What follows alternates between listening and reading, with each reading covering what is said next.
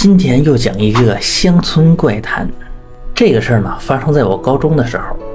高一暑假呀，我们这没事儿做，去打暑假工嘛，就去当地的一个印刷厂去做临时工。在以前的时候，肯定做不了专业的，我们就做一些什么工作？裁剪、装订。这里我们就要说一些有关印刷的知识。大伙儿都知道啊，每次印刷呢，其实都印很大的一张纸，那张纸我们叫做一开。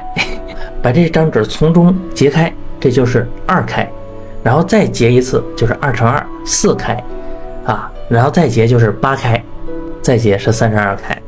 而那会儿印刷的时候，就是把板做好，把这张纸啊正反面都印上字儿，再这样折几折，最后折成一个三十二开，再通过一个像小铡刀似的裁剪的东西把它这么一裁。这个时候的纸张就是你们看到的书本的纸张了。有些做设计师的朋友可能还知道，在做设计要出血线，这个东西就是印刷来的，就是被裁掉的那一条纸。我们当时的工作呢，就是裁这些出血线。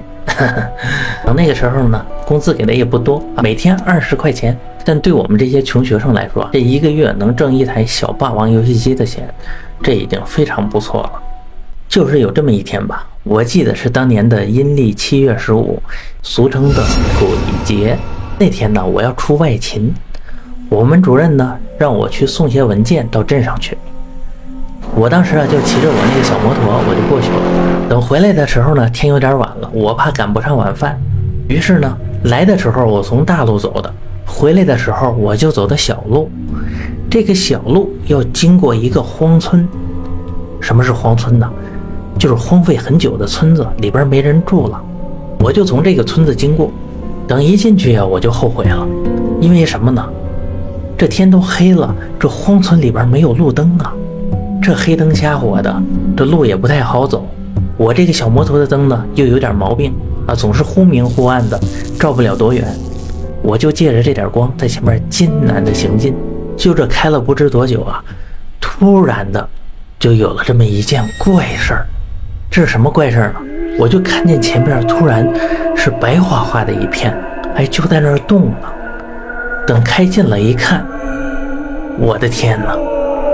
这是一群出殡的人，所有人都穿着白色的校服，校服不是学校的校啊，是这个披麻戴孝的孝，都是每个人都是一身白色的校服，所以我在那儿看的是这么白茫茫一片。哎，我心想，怎么这么巧碰上这种事儿啊？而且这怎么还大晚上出殡？一般来说呢，出殡这都白天嘛，你大晚上的多瘆人，是吧？而且不光是这个，更奇怪的是，一般来说出殡不会是敲敲打打、吹着唢呐，还是特别热闹吗？那家竟然什么声音都没有，一群人就安安静静的在这个路上走，这个给我吓得有点心里发毛了。我说这。这不会是遇见什么 什么东西了吧？我就骑着我那小摩托呀，我想加个油门快点走，啊，砰的一下就冲到他们队伍旁边了。在他们旁边的时候，我是加大油门就往前冲。可这个时候，最可怕的事儿发生了。我这个小摩托平时虽然破是破啊，呃，但是开的还是挺快的。这个时候我加大油门，油门都拧到头了，我这个速度。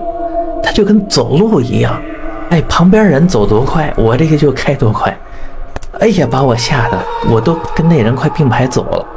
这个时候呢，我不仅是心里边发毛害怕，我还有点尴尬啊！我就在那开啊开，开啊开，啊，我这不经意的往旁边看了一眼，哎，我就看这一群人就在这个时候，哎，突然的同一时间把头扭过来了，他们也在看我。这一下可把我吓坏了。